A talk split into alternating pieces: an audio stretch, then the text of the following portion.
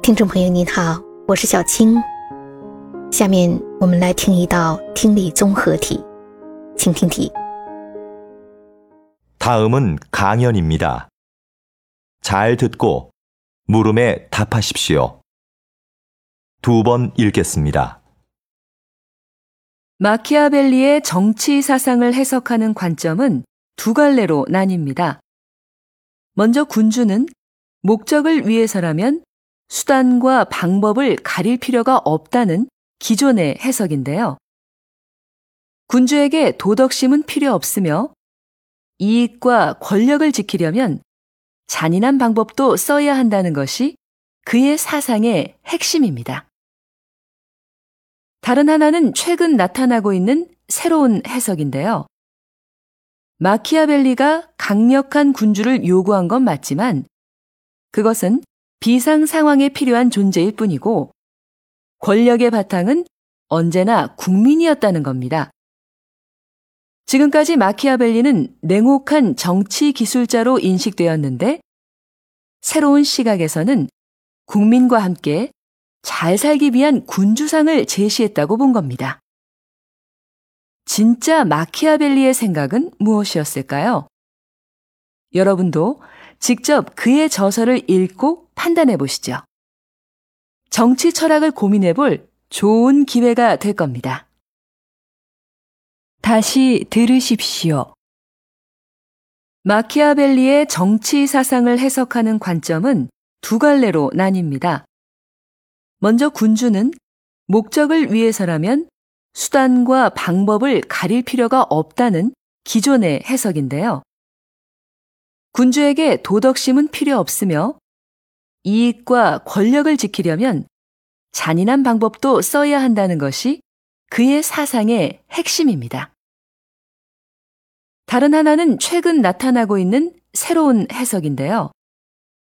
마키아벨리가 강력한 군주를 요구한 건 맞지만 그것은 비상 상황에 필요한 존재일 뿐이고 권력의 바탕은 언제나 국민이었다는 겁니다. 지금까지 마키아벨리는 냉혹한 정치 기술자로 인식되었는데 새로운 시각에서는 국민과 함께 잘 살기 위한 군주상을 제시했다고 본 겁니다. 진짜 마키아벨리의 생각은 무엇이었을까요? 여러분도 직접 그의 저서를 읽고 판단해 보시죠. 정치 철학을 고민해 볼 좋은 기회가 될 겁니다. “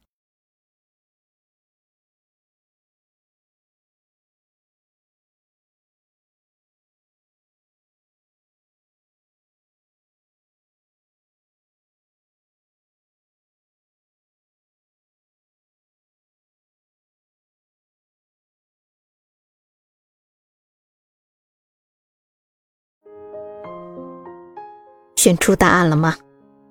好，我们先来分析一下听力音频的内容。这是一位女士在演讲，她说：“解释马基雅维利政治思想的观点分为两种。首先介绍一下以往的观点。以往认为，他的思想是君主为了目的，没有必要选择手段和方法。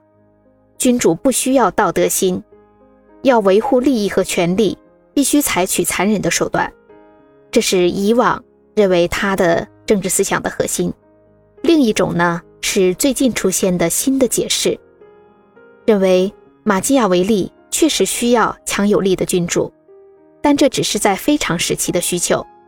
权力的基础永远是国民。到目前为止呢，马基雅维利被认为是冷酷的政治技术员，但从新的角度来看。他也提出了和国民一起过上好生活的君主的形象。那真正的马基雅维利的想法是什么呢？大家也亲自阅读一下他的着作，并做出判断吧。这将成为思考政治哲学的好机会。好，音频的内容就这些，我们来看问题。第一题，들은내용과일치하는것을고르십시오。 请选出与听到的内容一致的选项。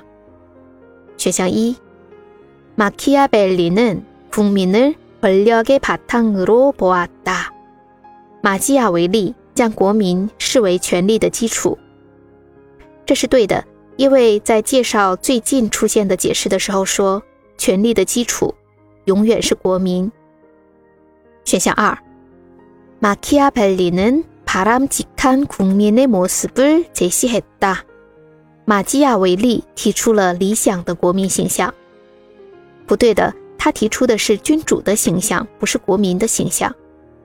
选项三，마키아벨리는군주의도덕성을중요하게생각했 다。 马基雅维利认为君主的道德性很重要。不对的，他认为君主是不需要讲究道德的。 选项四，마키아벨리는어떤경우든수단을정당하다고보았 다。 马基雅维利认为，在任何情况下，手段都是正当的。不是的。他认为的是什么手段都可以用，但没有说什么手段都是正当的。所以第一题的正确答案是一。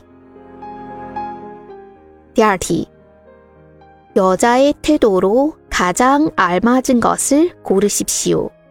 女人的态度，下列哪一项是最合适的？选项一，각각의견해를비판하며우려를나타내고있다批判各方见解，表现出担心。不对的，他没有批判哪一种见解，也没有表现出什么担心。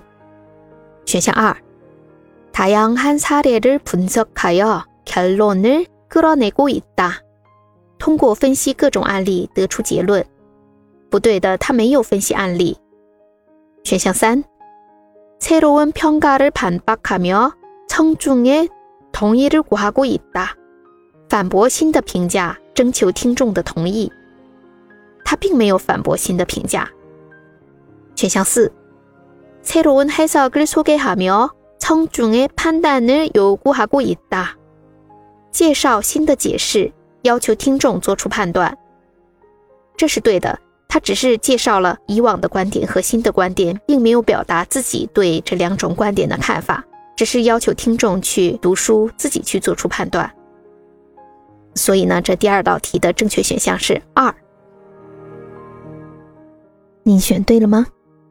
感谢您的收听，喜欢的话可以分享给您的朋友哦。